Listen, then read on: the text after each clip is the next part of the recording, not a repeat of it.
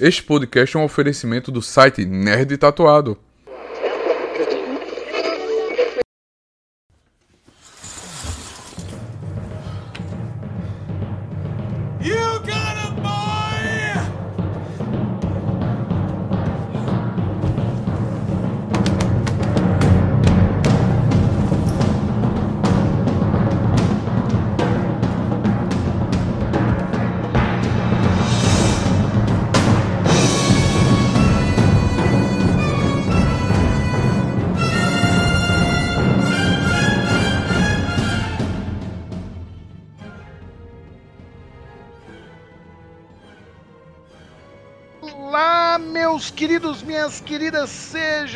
Muito bem-vindos e bem-vindas. Este é mais um enredo perfeito. Agora, finalmente sabendo quais são os indicados ao Oscar de melhor filme de 2024. Como sempre, aqui está ele, meu amigo, meu companheiro, Edivaldo. Como é que você está, meu querido? Eu estou lá na área esperando o cruzamento para meter um golaço. De onde é que veio isso? Eu inventei. Ah. Isso explica muita coisa. Brincadeira. Oi, pessoal! Há quanto tempo a gente não se fala? Para vocês não faz muito tempo, porque vocês ouviram as nossas vozes na semana passada. Mas para a gente aqui já tem uns bons dias que a gente não grava e ainda mais. A gente teve aí um período de descanso barra trabalho, barra andar no sol, barra se divertir, que fez o tempo dilatar para a gente. Então eu quero até aproveitar este ensejo para agradecer a todo mundo que nós encontramos lá em Tiradentes, tenha sido porque houve este podcast ou não.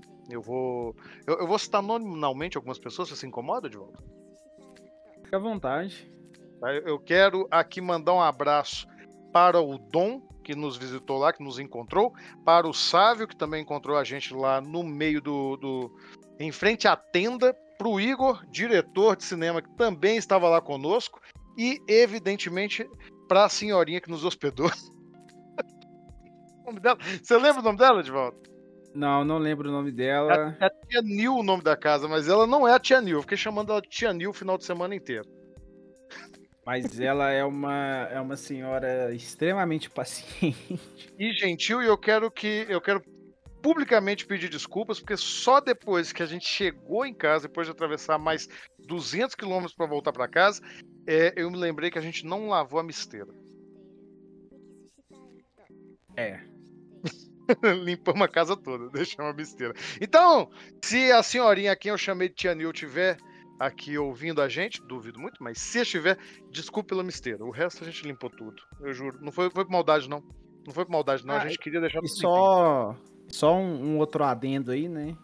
Que é o Léo.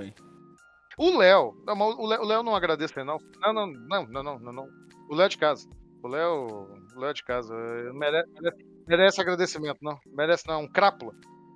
Mas foi um dos encontros lá em Tiradentes que a gente foi. pôde tomar umas juntos, ter cine debate.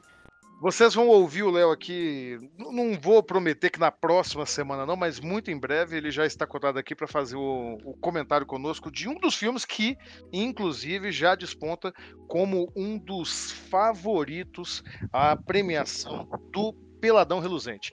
E aproveitando também este ensejo, já que estamos aqui fazendo agradecimentos, eu vou aproveitar e agradecer também a todos vocês que fizeram ali uma participação rápida no Instagram, no dia de hoje mesmo, que eu, eu, eu demorei, eu enrolei para fazer isso, Edmundo.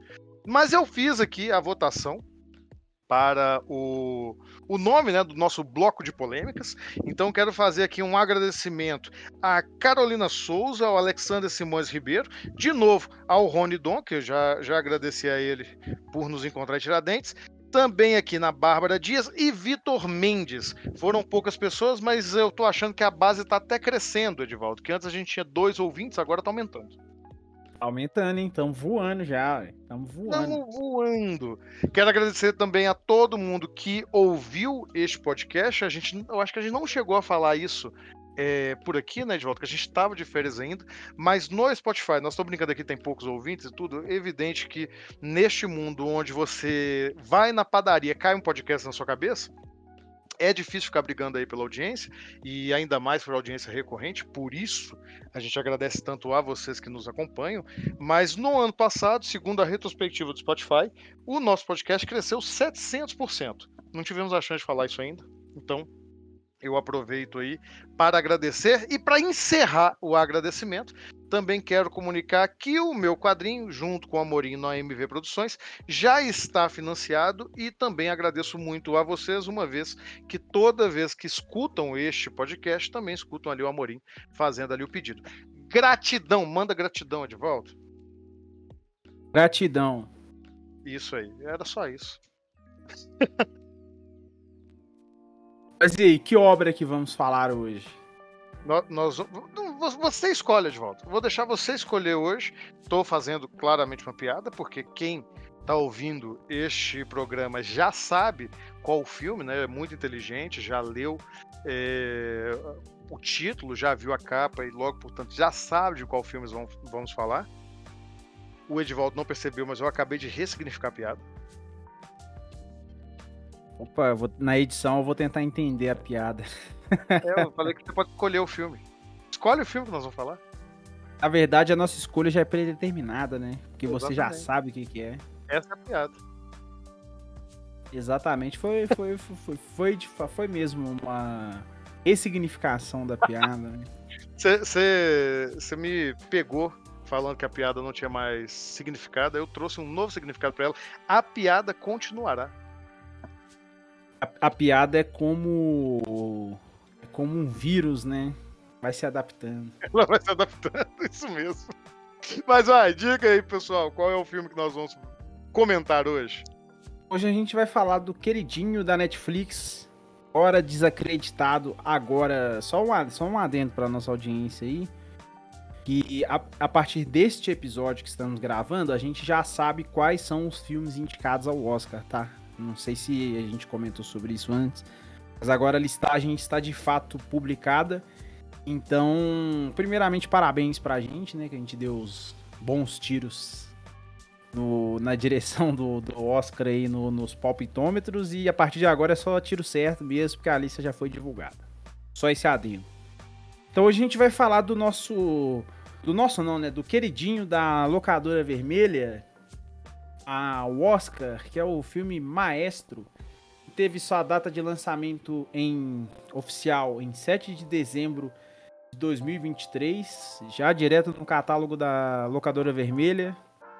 Eles são do gênero drama, musical e romance com uma bilheteria impressionante de 458 mil dólares. Ah, mas isso, isso aí, é porque ele. Isso aí ele... paga o quê? Isso aí paga o quê? O piano que o cara tocava? Será que paga? Mas, mas, isso aí é porque ele, ele passou ali por um, breve, um curto período nos cinemas, né? A, a, a, renda dele vem, obviamente, das assinaturas da Netflix. É né? um filme feito para Netflix, mas conforme as regras do Peladão Reluzente, né? As regras da academia, ele precisa fazer um circuito para ser indicado. É, é, assim que a Netflix acaba colocando. Esse, não só a Netflix, né? O, o, a mesma coisa aconteceu, por exemplo, com o Assassino da Luz das Flores da, da Apple, ou com outros filmes também da, da Amazon. E por isso que ele tem essa bilheteria que meio que parece que não, não rendeu nada, é porque o circuito é curto. Feitas as devidas considerações, vamos à sinopse. Maestro é um filme norte-americano cinebiográfico dirigido por Bradley Cooper, que Se Beber Não Case e Nasce Uma Estrela, né? Nasce Uma Estrela ele dirige também, né? Se eu não me engano. Exato. Para a locadora vermelha. O longa conta a história, a... a história real da vida e carreira do compositor, músico e pianista Leonard Bernstein, interpretado por Bradley Cooper, responsável pela composição da trilha sonora de musicais aclamados da Broadway, como West Side Story, Peter Pan e Kennedy. Natural da cidade de Lawrence, Massachusetts, nos Estados Unidos, Bernstein ocupou o cargo de principal condutor da Orquestra Filarmônica de Nova York durante 18 anos e se consagrou como um dos, um dos músicos mais importantes dos Estados Unidos. A produção também mostra sua complexa relação com a atriz de TV e teatro Felícia Montealegre, é, interpretada pela Carrie Mulligan, que se iniciou quando os dois se conheceram em uma festa em 1946, passando pelo primeiro noivado do casal que foi desmanchado, até chegar ao seu casamento de ao todo de 25 anos de duração, que trouxe três filhos ao casal. Isso. É, aqui em off, né, antes da gravação, o Edivaldo disse: Nossa, Rafael, você colocou uma sinopse muito grande. É porque é uma biografia, né? Então, o, o que ele acabou de escrever aí é basicamente o filme. que é esse que é o ponto. É, é. A gente já teve aqui no podcast a chance de falar de algumas biografias, né? Inclusive uma biografia muito relacionada a esse filme, que é Tar, que na verdade não é uma biografia, né? É a biografia sem ser biografia que nós vamos discutir desmembrar um pouco mais a relação entre esses filmes no segundo bloco. Segurem aí um pouquinho, tá? E se vocês não têm muita familiaridade com a história do, do Bernstein, né? É, eu recomendo que acompanhem aqui o episódio. Depois vão se familiarizar ou vendo o filme, que é muito bom para isso, ou por outras fontes. Mas segura aí, para tudo. Para, para, para, para, para! Para tudo aí!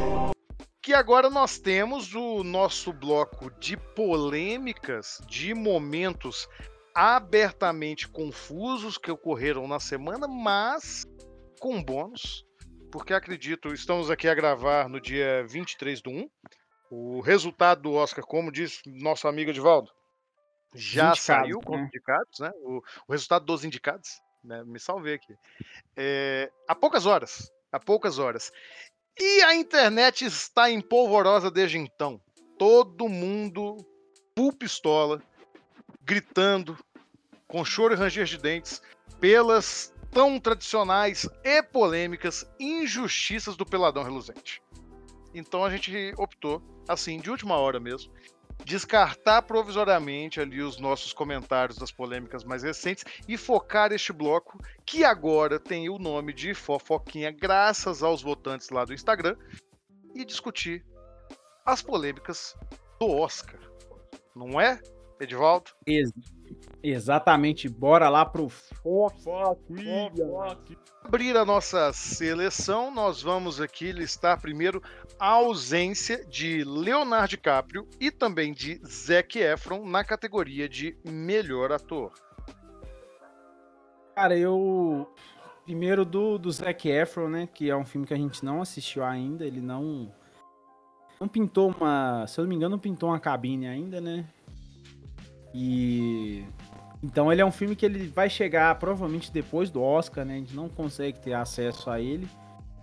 E, e, eu acho que isso também reflete um pouco da escolha mesmo. Porque, pelo que a gente ouve de comentários, né, ele indo muito bem. Estavam com aquelas conversas né, de melhor atuação da carreira dele.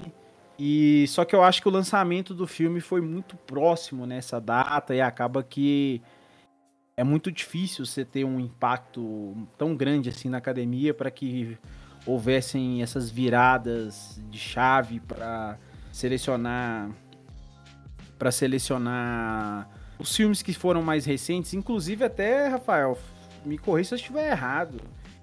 Eu tenho uma impressão que desta vez o Oscar realmente olhou para trás, né? Ele, ele observou o ano todo das produções e não necessariamente se pautou por esse calor de momento ali entre novembro e dezembro.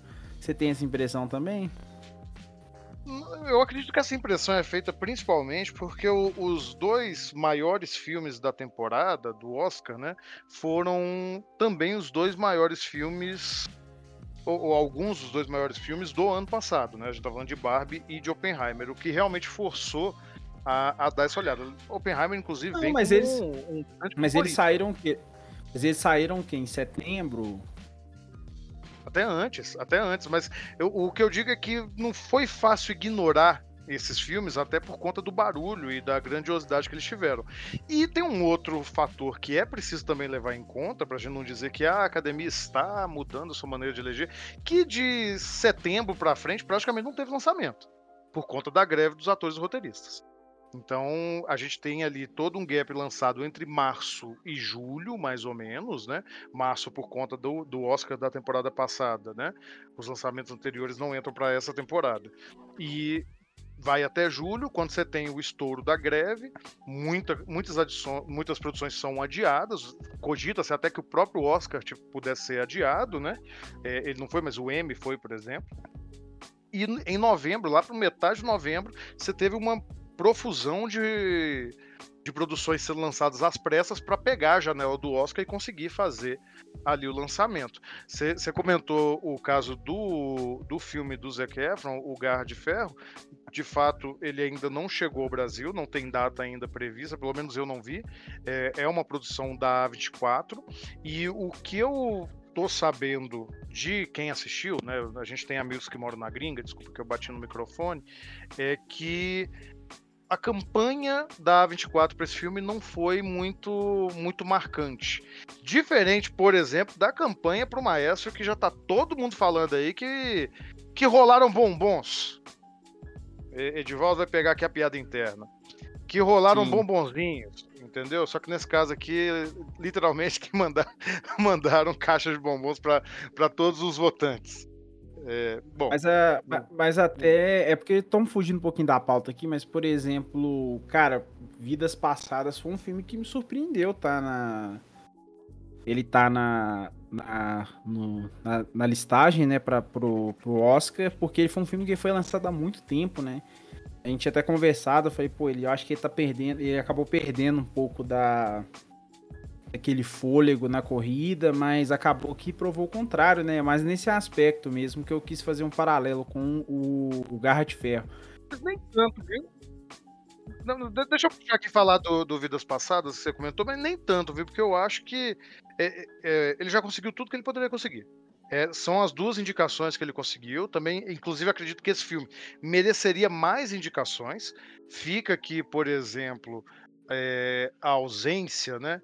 Da indicação da protagonista, da atriz protagonista do filme, a, a Greta Lee, que tem uma atuação maravilhosa e não conseguiu cavar nada. Eu acho que essa indicação para melhor filme, que de fato concordo com você é uma surpresa, e é a indicação para melhor roteiro original, e depois disso, nada. Esse filme vai ser completamente deixado de lado no Oscar. Pelo menos é, é, é a visão que eu tenho tido aqui agora. E a, a, e a questão do Leonardo DiCaprio aí, eu acho que é meio que um clássico mesmo, assim. Eles entregaram para ele Eles entregam. Antes ele pelo menos ia. Dessa, dessa vez eles nem fizeram questão de falar: olha, velho, você não vai ganhar, então nem precisa ser ir, tá ligado?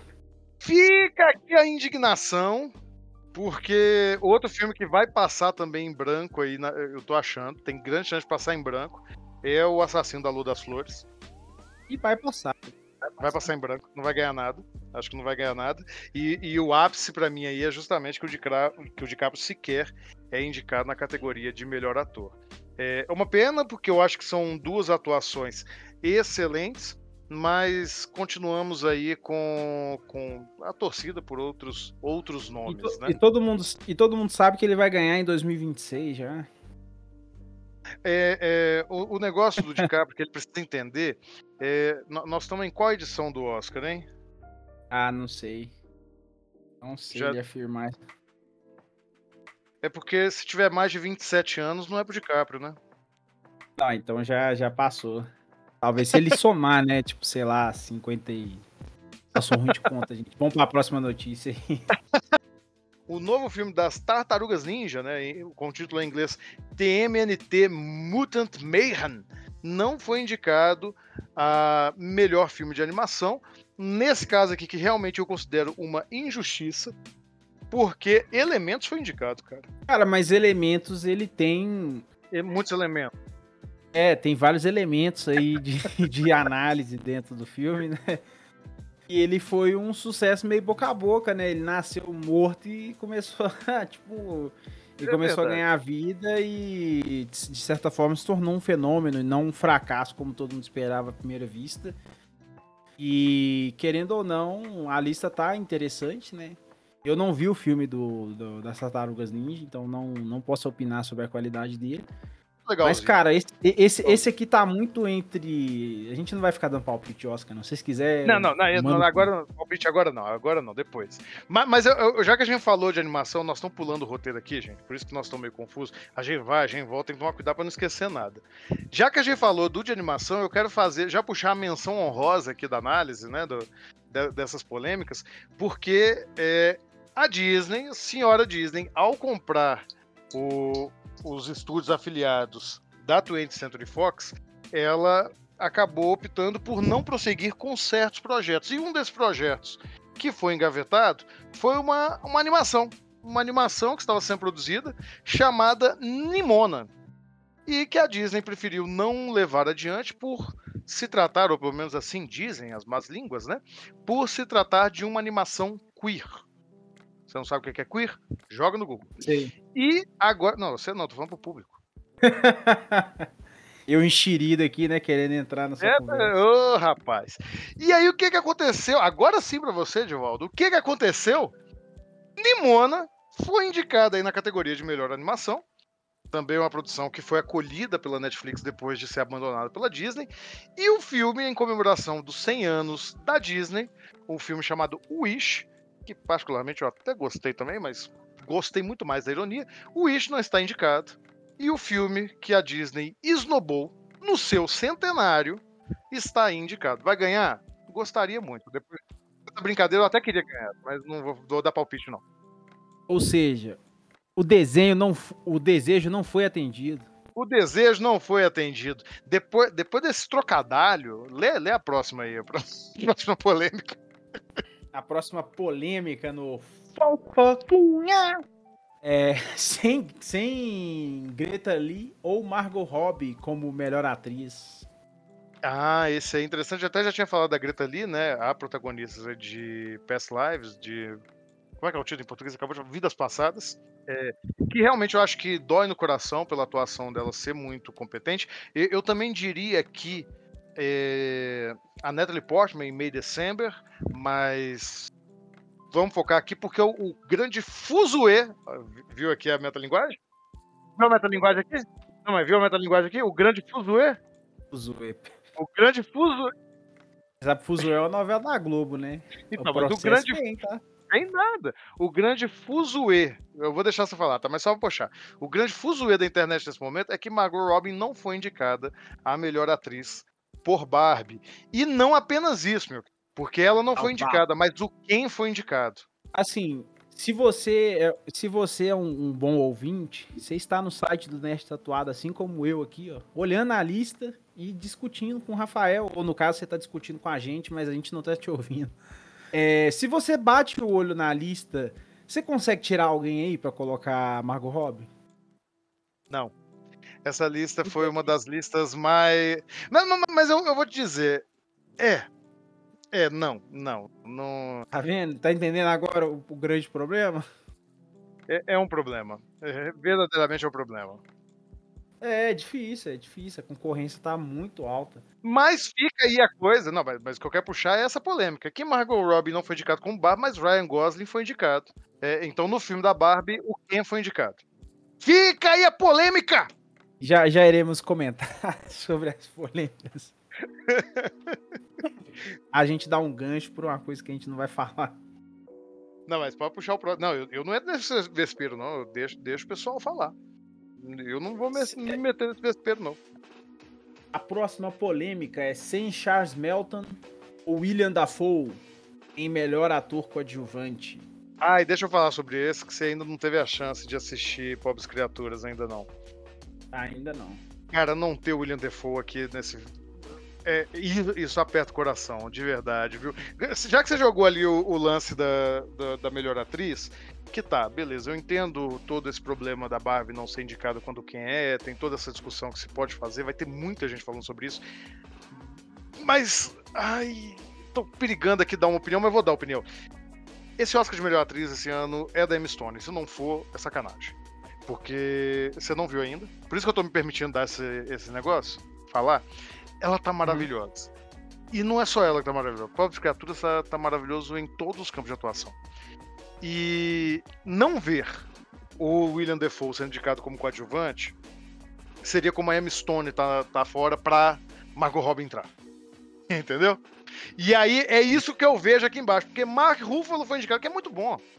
Mark Ruffalo é muito bom, mas cabia um William Defoe ali. Rob Downey Jr. é bom também, ele é bom, mas ah, ele não é. Não, não, não sei, eu, eu não indicaria aqui o Rob Downey Jr. Eu colocaria o William Defoe e é uma tristeza ele não estar indicado. Mas, mas a gente não, pode. Mas, mas aqui, você não acha também que é um pouco da, da divisão do, dos votantes, não? Que gera essa anomalia? Que a, o, o, o, o, o peso de voto do Oscar é um negócio muito esquisito.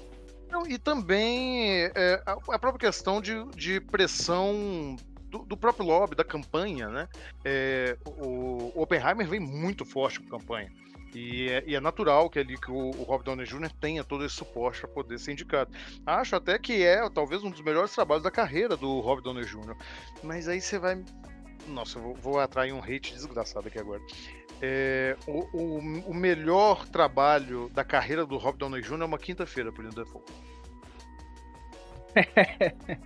é, é ele fazendo o projeto Flórida. Exatamente. Sem, sem mostrar o rosto, né? Entendeu? É isso. Então, com isso, eu já guardo as pedras e vamos pro próximo. vamos lá, né? Sem Rachel McAdams em melhor atriz coadjuvante. Outra, outra sacanagem. Outra sacanagem total, porque.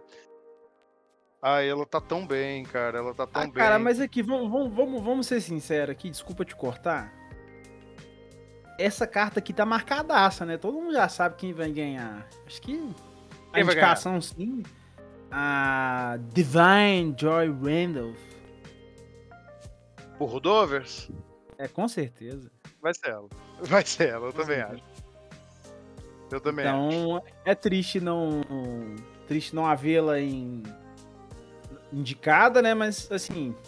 Só ia lá pra tomar um champanhe de graça, né? Porque todo eu acho muito difícil tirarem esse Oscar dela. Inclusive, né, o Natal tá vencendo, né? Porque os rejeitados que eu falei que ia ser rejeitado, o negócio chegou forte demais. É, inclusive, um se vocês estou um pouco saber, assustado.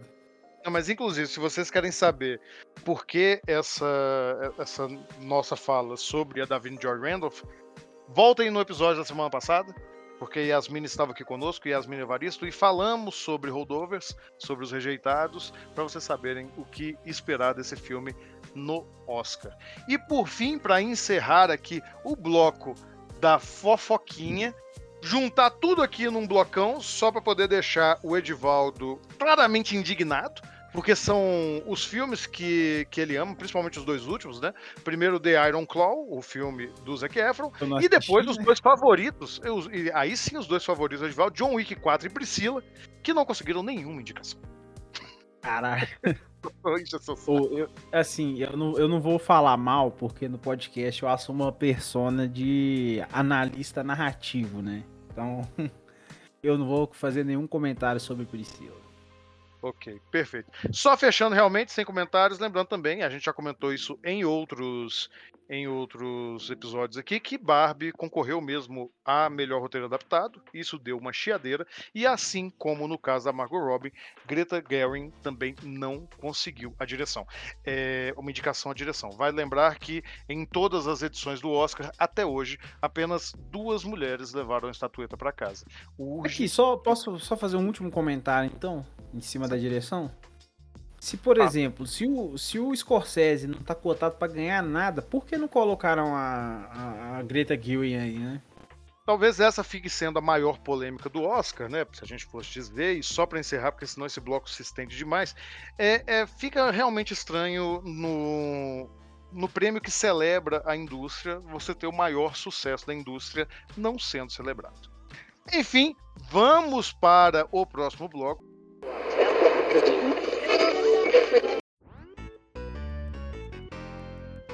Fala pessoal, Amorim aqui, tudo bem com vocês? Passando para informar que a gente está em campanha no Catarse. A nossa nova dobradinha já está no ar, cover e batedor. Dá um confere, acesse catarse.me barra cover e batedor 2. Dá uma força lá, valeu povo!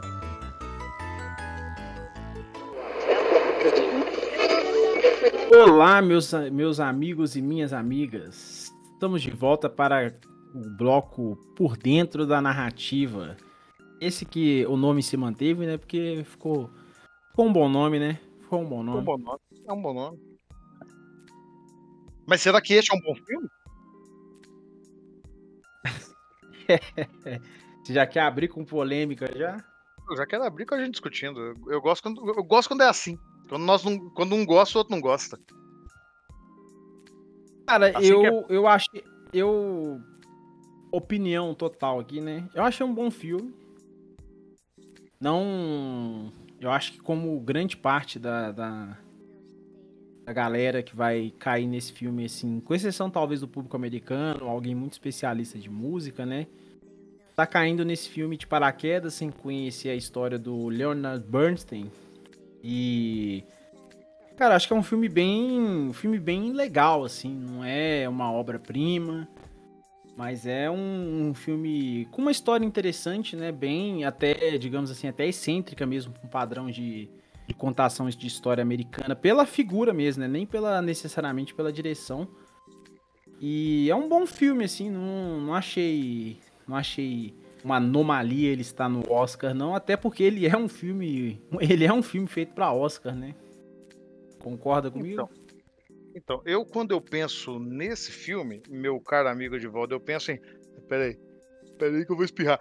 Medíocre! Ah, Obrigado. Entendi. Entendi o espirro. Não, é. Pra não ficar só nessa brincadeira, assim, que, que é raro, né? Normalmente eu sou mais comedido ao falar do filme, mas, mas nesse eu realmente vou ficar bem chateado se, se ele acabar roubando algumas premiações aí. Já tô chateado dele ter roubado algumas indicações.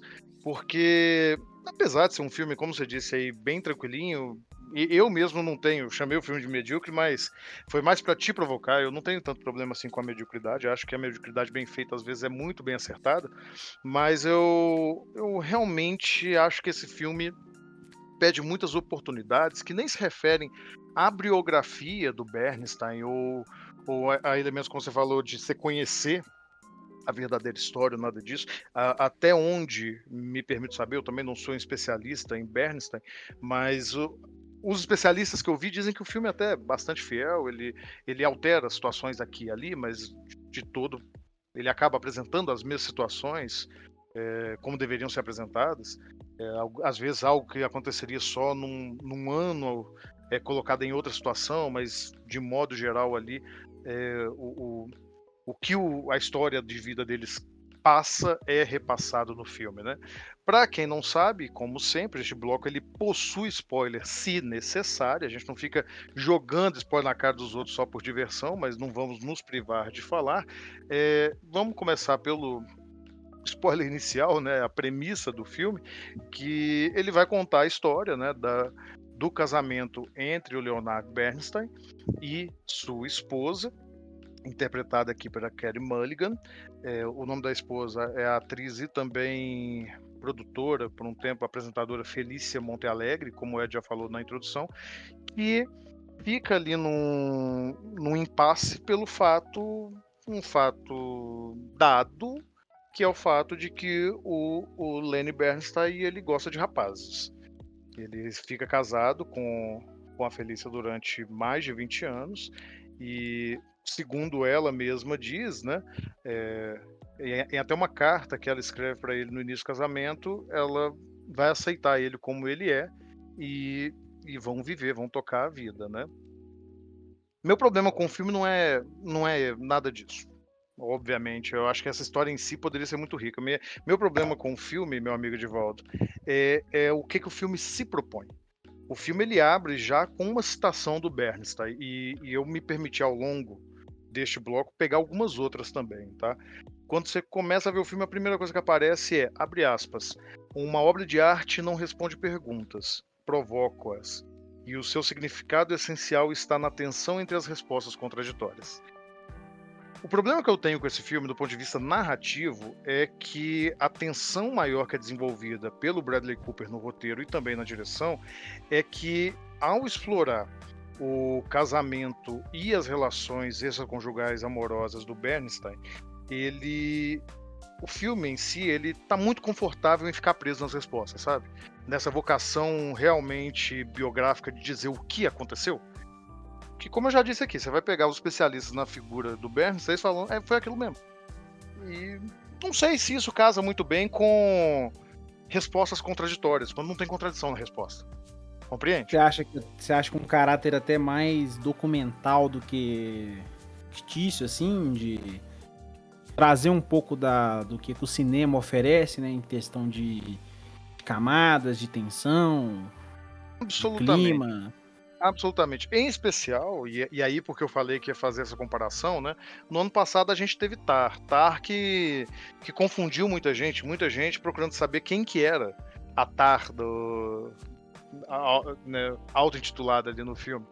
É, que cita o Bernstein como um mentor e como modelo, e que acredito que muito foi uma base de inspiração para ela. Todo, para quem viu Tar, né, e quem viu no ano passado, quem ouviu o nosso podcast, sabe que também há todas essas questões da tensão é, em relação ao relacionamento, só que tem muito mais. E Tar, principalmente, consegue entregar isso. Seja, seja honesto comigo, meu querido. Aqui, normalmente a gente não fica fazendo essas comparações entre filmes, mas aqui é meio que inevitável. Tar é ou não é mais ambivalente do que Maestro? Pô, mas eu posso te fazer uma provocação? Primeiro você me responde, né, corno? Não, primeiro você me responde, depois você provoca.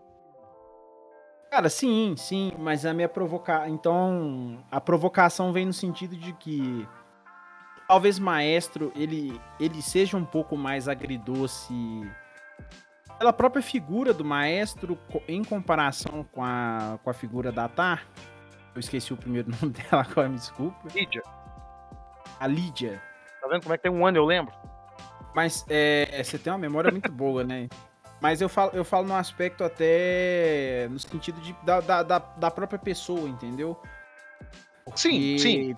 Tem, se tem uma coisa que a gente não pode negar a respeito do filme do Maestro, é que ele não é um filme denso ele, tra ele traz assuntos densos dentro de um contexto que poderia ter sido explorado é, explorado através do texto, através da direção, né? Que é a questão da sexualidade do Bernstein no, no período histórico também, né? Que, porra, é uma. Querendo ou não, isso é uma baita de uma. Uma situação a, a ser colocada uma lupa, né, para explorar, só que ele não, ele não se atém a esses detalhes. Não sei se é por competência, por escolha mesmo da, por escolha da temática, mas um fato é que é um filme muito mais leve, no sentido de Concordo. que no sentido de que, pelo menos para mim, essa essa leveza, talvez até ele até subverta um pouco a figura do da da Lydia Tarr, né? Porque por mais que ela cite ele, que nem você falou, como uma referência, eles são figuras extremamente opostas, né? Talvez Exato. a, o, único, porque talvez os únicos pontos de confluências deles, além da questão da sexualidade, seria a música. E o fato é, Ar é um filme que a música, ela de certa forma é uma coisa, aquela arte mais clássica, né? Talvez a questão do sofrimento e da dor mesmo do artista. Aí você acabou de pontuar um problema, não sei nem se você percebeu. Esse é o grande ponto. No, no Maestro falta música. Quando a gente vai pegar, é, é, é, mais uma vez, estamos brincando aqui, né? Mas até, é, até, é até engraçado essa colocação, né? É, no Maestro falta música, mas é, é, engraçado que mais uma vez eu vou ter que pular aqui o roteiro pra lá e pra cá, vou tentar recuperar lá em cima de novo. Mas excelente sua provocação, meu amigo. É, espero que o público também esteja gostando desse bate-bola. O, o que acontece, né? É, até fica aqui uma sugestão de título pro programa que é o, o, amor perdido em um maestro, o amor ausente no maestro. Porque o, o que que se acontece, né?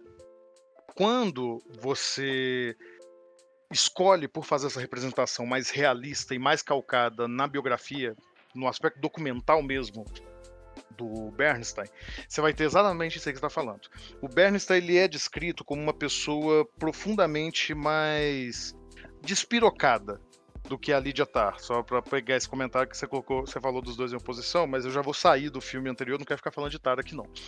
É, ele normalmente era visto como estando muito leve, até despojado. Ele não era um cara que estava usando aqueles, aqueles grandes fraques e que tinha uma, uma postura imponente no palco. Ele sempre parecia que estava se divertindo e que ele estava entrando num mundo, meio que uma, um, um transe ao reger a orquestra.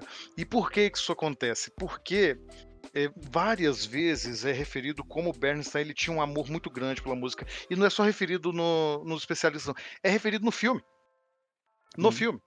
O filme fala várias vezes do amor dele pra, pela música, só que isso, em momento nenhum, é, é, definitivamente explorado. A gente vê ele tocar piano, beleza, a gente vê ele regendo a orquestra. É, do mesmo jeito que a gente vê ele dar um beijo na Felícia ou beijar um dos seus alunos. E, e, esses momentos não têm peso. O peso é quando o drama se estabelece. E aí o drama se estabelece nessas duas últimas frases que eu falei. Nunca na relação dele com a música. Então, o, ao focar no casamento do Bernstein, o para mim o Cooper ele meio que re, repete aquilo que ele fez em Nasce uma Estrela, né? É, tentando demonstrar ali toda a tragédia e a sedução dessa tragédia com relação tanto ao ideal do sonho americano, né? Como também à própria tragicidade da falta de aceitação do preconceito que ele sofria na época que não permitia que ele realmente se soltasse, se apresentasse como ele era. E, e nesse ponto, o, o, o filme funciona, tranquilo. Tranquilo. O problema é que ele me apresenta a história de um amante da música. E ele coloca isso na. Pô, no título. como você falou, né? Que é, isso está no título. E, e uma das frases, como eu falei, eu peguei algumas frases aqui que, que o Bernstein usava para se referir ao trabalho dele, já que o Cooper colocou ali uma frase para significar o começo da, do, da sua produção, ele dizia que ele fazia amor com a música. Você viu ele fazer amor com a música em algum momento do filme? Não, ele fez não muito tem. amor, mas não com a música. Não com a música. Então, assim, é, o que eu acredito que é inspiração, só para fechar mesmo, a última vez que eu vou falar de Tar, vou até te pedir para não trazer Tar de volta, senão eu não fico falando de Tar, porque, sinceramente, eu acho um filme melhor. o, a inspiração que ele leva pra Lydia Tar é o amor pela música, entendeu? E isso não tá Sim. nesse filme aqui. Sim. E só um outro adendo aí, que é uma, uma, uma, percepção também. Vou trazer outro filme que a gente já falou, porque Ai, tá não sobrou nada. Mas é. Eu acho que esse ponto de incômodo que você falou, que se traduz até na própria contradição, né? Na, na frase que abre o filme, né? E o filme ele não se propõe a ser provocativo, não se propõe a trazer perguntas, nem nada do tipo. Ele se propõe a fazer um relato de uma forma muito leve. E, e isso ele é competente sim. E eu acho que até por inexperiência da, do próprio Bradley Cooper, eu acho que a, a, música no filme ela não é tão bem utilizada como poderia ser, sabe? E eu acho que isso, isso é um aspecto que diminui um pouco um filme que se trata essencialmente de música, né?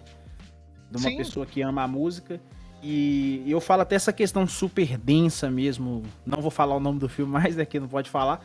Mas eu queria trazer um outro exemplo que é o Blonde, né? Do Andrew Dominic lá, que, que é uma história sobre a Marilyn Monroe, que é uma história super densa, assim, que ele vai. Ele vai tocar em várias feridas o tempo todo.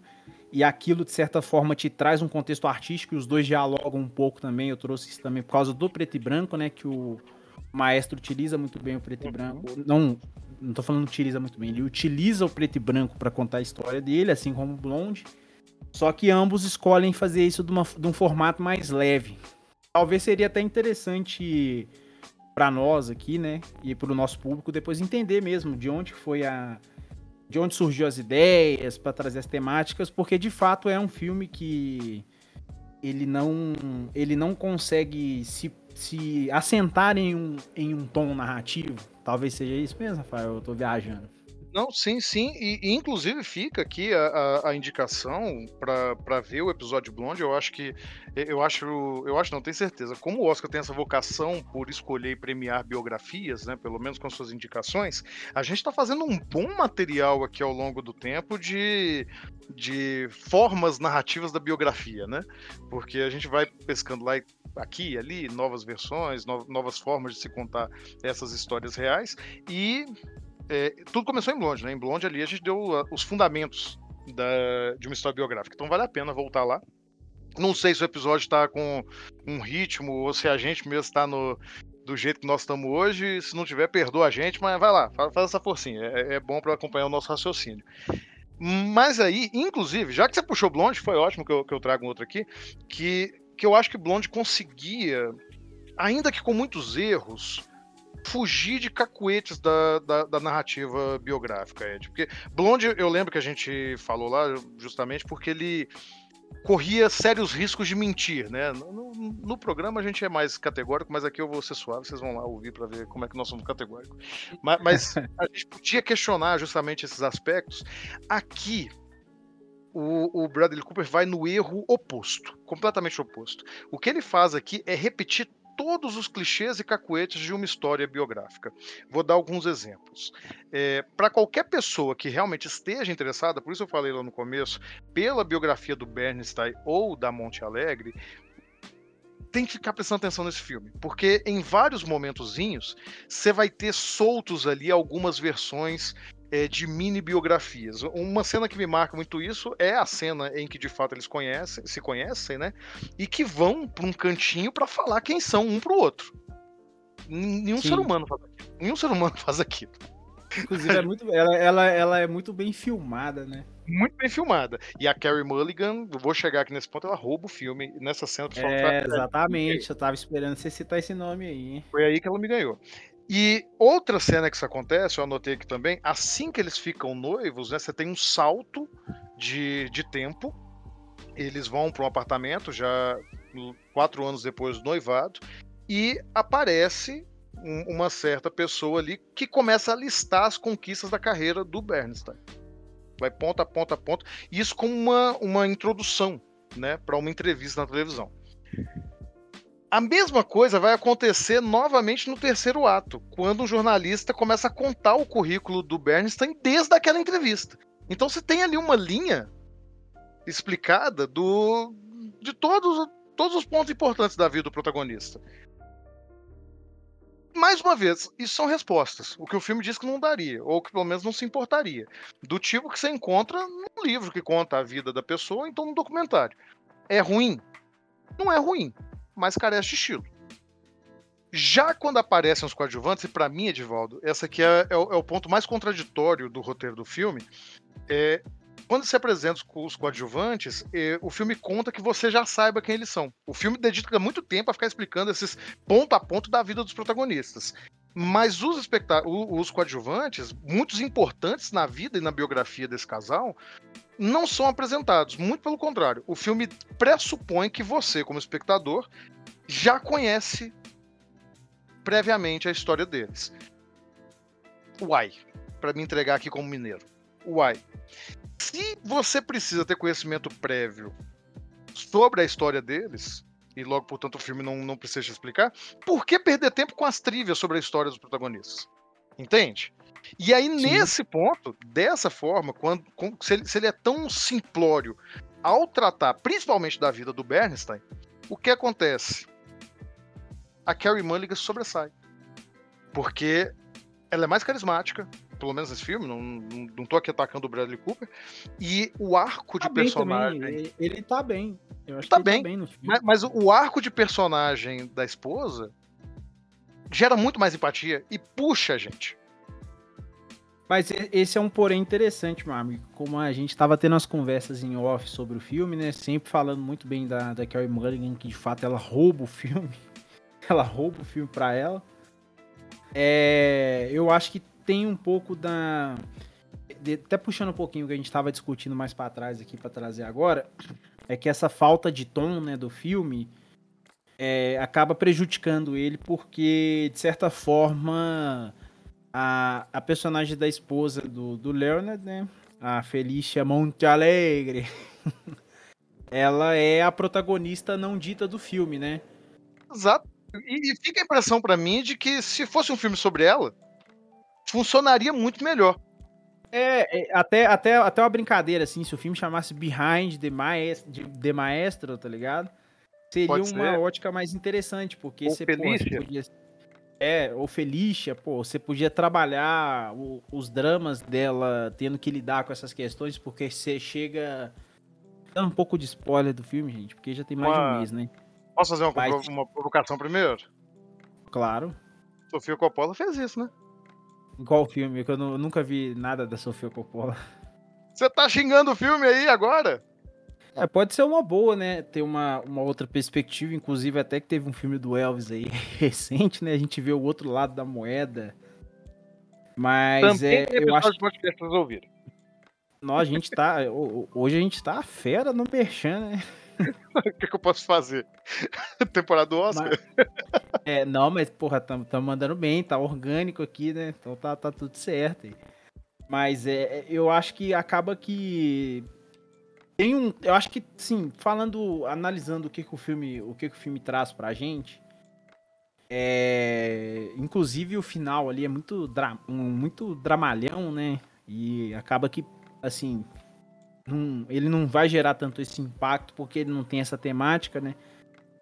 Então, eu acho que, por exemplo, eles podiam ter tentado explorar um pouco mais desse arco dela com essas mudanças mesmo. Tipo assim, ela ela de fato chega um ponto que ela já não aguenta mais as, a- as puladas de cerca do marido, a, a forma descarada como ele se.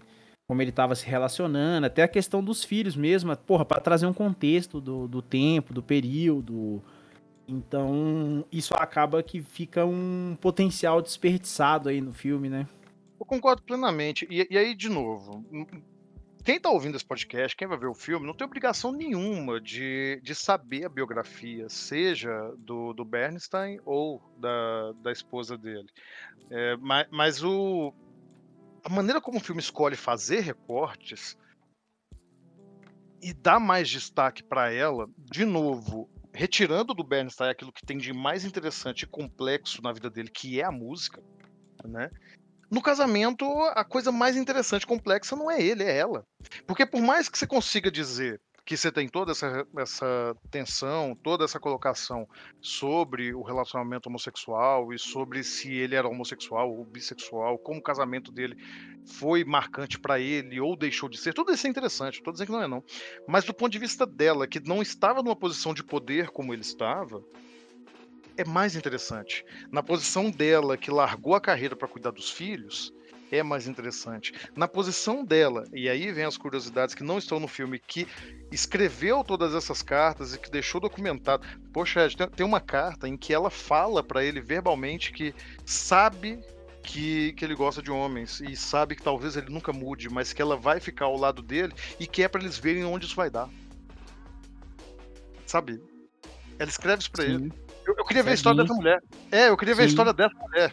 Ela, diferente do filme, quando adoece, ele não está vivendo com ela. Isso é uma das coisas que, que, que mudaram. Mudaram sem afetar o, o grosso da história. Porque não, não daria, né? Não dá pra você pegar uma vida inteira e condensar em duas horas e achar que você vai conseguir contar. Então eles decidiram colocar ali o momento de cuidado dele. Teve outros momentos de cuidado dele. Mas no momento que ela morre na vida real, ele tinha saído de casa. E, e- e ela já estava com câncer, ele realmente cuidou dela num período enquanto ela estava com câncer, mas no momento em que ela morre, ele não estava lá. Então, percebe a quantidade de pontos sobre a história dessa mulher que poderiam ser aproveitados para contar a história desta relação, porque o que eu tô apontando aqui não é falar ah, a história dela é melhor do que a dele. O que eu tô apontando é o filme escolheu contar a história do relacionamento, não a história do relacionamento dele com a música. E Sim. na história dele, o relacionamento com ela, ela é mais interessante. O filme não conseguiu enxergar isso. É por isso que, que ele acaba ficando medíocre. Porque você tem uma oportunidade gritando, um, um painel de neon gigante. E o Bradley Cooper, como roteirista e como diretor, se preocupa com um pôster bonitinho. Por quê? Porque naquele pôster ele tem um rosto mais reconhecível. É é verdade. E também eu acho que não, eu acho que ele não assistiu Tar, não. Eu também, ou talvez ele ficou intimidado por Tara, é possível também. Mas fica aqui, né, pra gente dar, pela segunda semana consecutiva, não é sempre que a gente faz isso não, mas os nossos conselhinhos de escrita, é, meus amigos, minhas amigas, escritores, escritoras, roteiristas e roteiristas, Agora, vai ter mais gente me cancelando aqui. Me cancelar de um lado, agora vou cancelar do outro. A gente é abraçado pela comunidade. A gente é abraçado! Não, não, não quero abraços, eu gosto de ficar sozinho. É... Quando, você, quando você se sentir intimidado por uma história, guarda ela. Mas nunca mude de caminho porque ela te intimidou. Se uma história te intimidou, se uma grande luz ofusca os seus olhos, você tem que encontrar uma estratégia de olhar para ela. Você tem que encontrar Sim. uma estratégia de encarar aquela história. Às vezes você não tá preparado, não tá preparado. Às vezes não dá Posso... realmente. Posso pode, dar pode, um só relato? fechar a frase. Pode, deixa eu só fechar a frase.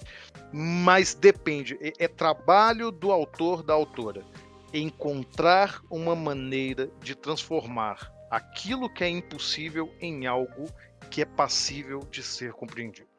Então, não faça como Brad Cooper, mas conta essa história. Não, é, é isso é o, o, o recado, né, pros os nossos ouvintes aí que vem pro, pelo foco narrativo mesmo, né, do podcast. E eu mesmo eu tenho uma história que eu tenho ela. Eu tenho ela comigo há quase nove anos, tá ligado? Não, ainda não achei uma forma, levando, parafraseando a metáfora aí, né? Não achei uma forma de olhar pro, pro brilho dela ainda. Então eu deixo ela descansando até eu ter métodos para fazer isso. Exatamente. Então, fique aí dessa, dessa maneira, tá, gente? Não, não não se desesperem, se arrisquem quando for necessário, não tenham medo de perder a história, de fazê-la nascer antes da hora. Tudo tem seu tempo. E, principalmente, adquiram e desenvolvam a sensibilidade para perceber quando é e quando não é a hora. Tá? Mas fica aí, nós não vamos nos estender muito aqui não, porque, mais uma vez, é, pode não parecer, mas esse é um filme que não tem muito sobre o que dizer dele tanto que a gente ficou. Metade do é. tempo que a gente falou dele. Paninho, a gente o paninho, a gente, a gente torceu o paninho até ficar bem seco aqui. Torcemos, torcemos. Não quer dizer de novo que seja um filme ruim. Né? Nessa, nessa nossa conversa, a gente perigosamente chegou perto da crítica de volta. Perigosamente. Sim. A crítica tava olhando pra gente aqui, mas deu um murro na cara da crítica. Falei, não. Ela mandou um, ela mandou um oi sumido, a gente só visualizou e não respondeu. Não, exatamente, porque aqui a gente tenta, a gente evita fazer crítica, mas haverá crítica no site. É, provavelmente até a data de lançamento desse podcast, vocês podem visualizar no post lá do Nerd Tatuado com o episódio. Posso, Vamos. Posso, posso fechar com mais uma frase? Feche, feche com uma frase. Aos nossos queridos criadores aí, né, que ouvem os podcasts, parafraseando os menudos, não se reprima. Eu não tava preparado. Parafraseando os menudos me pegou. então é isso, pessoal. Vamos aqui para o último bloco. Obrigado. Bora.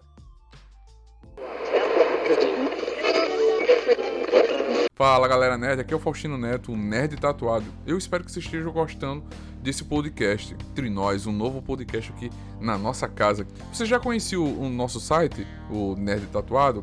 Somos um site um Instagram, um canal de comunicação sobre cultura pop, nerd, geek e sobre tatuagem.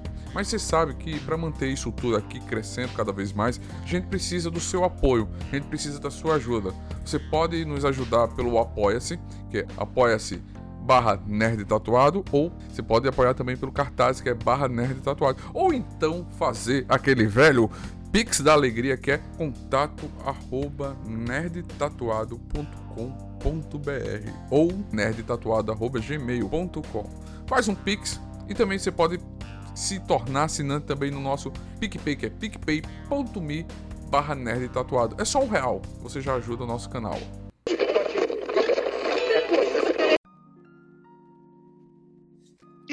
Chegamos ao fim de mais um programa. Fico muito satisfeito por todos e todas que permaneceram conosco aqui até o final. Foi aí uma hora, um pouquinho mais de uma hora, eu já me perdi no tempo, mas meu amigo Edivaldo, eu gostei muito dessa conversa. Foi um, foi um papo nutritivo. Sendo um papo nutritivo, não, nutritivo, deu fome agora, cara. Você, você despertou em mim aqui. Acabei de lembrar que eu, que eu ainda não comi agora. Meu, meu Deus. São, são aqui no horário de Brasólia, enquanto nós estamos gravando, 7 horas da noite. E, e a última coisa que eu comi foi no almoço. Vou parar aqui vou fazer um lanchinho. Mas, Edvaldo, enquanto eu preparo aqui um lanche, enquanto as pessoas degustam aí suas nutritivas informações, se quem for doido o suficiente para gostar do que a gente fez, quiser saber mais de você, onde eles podem te encontrar, meu amigo? Pode me encontrar no Edivaldo Não É Poeta e no Palavras Brutas. Isso em que rede social? No Instagram. E você, no meu amigo, você que é. Você que é multifacetado das redes sociais? Não, eu sou poliglota das redes sociais. Eu me comunico pelo Instagram e também por várias bostas, também conhecido como Twitter. no Instagram, no Instagram vocês podem me encontrar pelo nickname ou pelo arroba assis underline foto do jeito que se escreve em português sem estrangeirismos e no na rede do vagabundo Elon Musk você pode me encontrar pela arroba um de tudo um um de tudo em por extenso e um numeral. É, é difícil eu tenho que mudar essa arroba mas ficou sei lá como é que muda agora me perdi. É... Só aproveitar também para dizer. Se perdeu no personagem. No personagem, no tempo, em tudo, mas também só aproveitar aqui para poder puxar. É... Gente, vocês ouviram ao longo do programa aqui o nosso amigo Neto, o, o nosso anfitrião no Nest Tatuado, pedindo ali o apoio, né, através de várias formas. É, eu quero só salientar aqui que estamos com um catarse no ar, já está disponível, ainda não temos apoiadores. Por favor, mudem isso Sejam apoiadores do Neste Atuado para que eu e o Edivaldo possamos comprar um leitinho, um biscoito, uma ração para os nossos animais também. É muito importante. É, o link vai estar no post do, deste podcast lá no site e também na descrição do Spotify, tá? Então, só fazendo esse reforço aqui da fala que vocês já ouviram, se vocês puderem, claro, a gente sabe, a situação tá difícil, mas se puderem ali, menos do que um cafezinho ali por dia, você já consegue, ó, pingar um capilé para nós e pra gente faz muita diferença. E meu amigo recebendo e ainda recebendo contrapartidas. Recebe contrapartidas. É, é, se você quiser receber contrapartidas cada vez melhores, não vou nem dizer para você pegar um apoio maior, não. Chama mais gente. Quanto mais gente, ó, contar só o segredo, nem o Neto sabe disso ainda. À medida que o negócio for crescendo, as coisas ficam melhor para vocês. Aí, ó, ó nem, nem tá aqui quem falou. Exatamente. Mas, Edivaldo, chegando ao fim deste programa, quais são as recomendações culturais relacionadas ou não com o tema deste episódio que você trouxe para nossos ouvintes e nossas ouvintes? Como é um episódio muito musical, né? E cercado não tão intensamente pela, pela aura da música, eu vou indicar um, um clássicozinho cult moderno aí, né? Que é o Whiplash, Em Busca da Perfeição. Foi dirigido pelo menino lá que fez um outro filme que eu não, não me recordo o nome e nunca vou assistir. E ele se chama Damien, Ch Damien Chazelle. E ele está disponível aparentemente na Netflix, no Prime Video e no Google Play para aluguel. E você, seu Rafael? Fazer a minha colocação é, você estava falando do, do, daquele cara que fez a metade da trilogia, né? Metade da trilogia? Não, que fez o filme do meio da trilogia, né? Que você tem é, é, a trilogia, uma das trilogias mais confusas do cinema, que é Taxi Driver, Drive e Babe Drive. Essa trilogia aí tá meio capenga, né? Então, tá cambaleando as pernas, hein? Você tem que ver a bizarrice que é o Segredo dos Guardiões, o não sei o que dos Guardiões, Guardiões da Galáxia. Eu fico muito confuso com essas, essas produções, essas franquias. Ou então pode ser, pode ser visto nessa ordem assim, ó. Ba pode ser visto na ordem Baby Drive, Driver, Drive e Taxi Drive. Driver, ok. Eu, eu, o Edvaldo que é especialista em carro, eu nem carteira tenho. Então, ah. não vou saber falar nada. Essa piada foi boa. Ria. Essa foi boa. Foi boa. Foi boa. Você tava mentindo pra mim? Um pouco assustado a risada, né? Eu vou partir logo para as minhas indicações, que eu, eu, eu, quero ir embora. Primeiramente, eu quero fazer aqui a, a, minha primeira indicação, lembrando que nós estivemos no Festival Tiradentes no último final de semana. É, quando vocês estiverem ouvindo este podcast, o festival já estará caminhando para o seu encerramento, mas ainda dá tempo tá? O episódio está indo a hora aqui no dia 26, o festival vai até o dia 28. Então corram, é, coloquei aqui, vou colocar na descrição, tá? Mas vou dizer o site para vocês assistirem os, os, filmes que estão na mostra online é mostratiradentes.com.br barra filmes barra online. Não me pagaram para isso, de volta. Fica a indicação, Não. fica a indignação que no ano que vem eles. Façam um capilézinho, ou pelo menos uns cadastrem como imprensa, né? Que a gente foi lá cobrir imprensa Ex também, sem sem cadastro. É, mas a gente ama eles assim mesmo. É, a gente ama. A gente foi para ser feliz. A gente foi para ser feliz, mas seríamos mais felizes se tivéssemos credenciados. E, para além disso, né, é, eu quis indicar também aqui um livro, A Arte da Biografia, livro por Lira Neto, que justamente é um livro curtinho, 190 páginas, mais ou menos, pequenininho, é, que justamente ensina os processos de se escrever biografia. Eu acho que depois de comentar 4, 5 aqui já está na hora da gente falar ele. E, basicamente é um livro que toma pela mão todo mundo que é aspirante a biógrafo, né? E que conduz. Eu escrevi isso aqui com cuidado, vocês vão ouvir essa patifaria agora lendo, parece brega, mas eu vou ler. É, é, conduz com delicadeza e aí sim com maestria. Pegou o trocadilho? na arte de se fazer biografias. Então fica aí a minha indicação, a arte da biografia de Lira Neto. Seria essa uma indicação pro Bradley Cooper, uma indireta pro Bradley Cooper? É um maestro que não é maestro, que não. Enfim, e tchau! O maestro que não sabe conduzir. Vamos encerrar, vamos encerrar antes que a gente se comprometa. Vamos acabar com tudo. Gente, muito obrigado de novo por vocês que ficaram aqui. Até semana que vem. Semana que vem, talvez tenhamos aqui convidados. Não vou prometer, Prometo nada. Prometo nada. Mas vamos tentar. Tchau, tchau. E aproveitem o Oscar. Agora já sabemos o que assistir. Tchau, tchau. Um beijo. Exatamente. Tchau.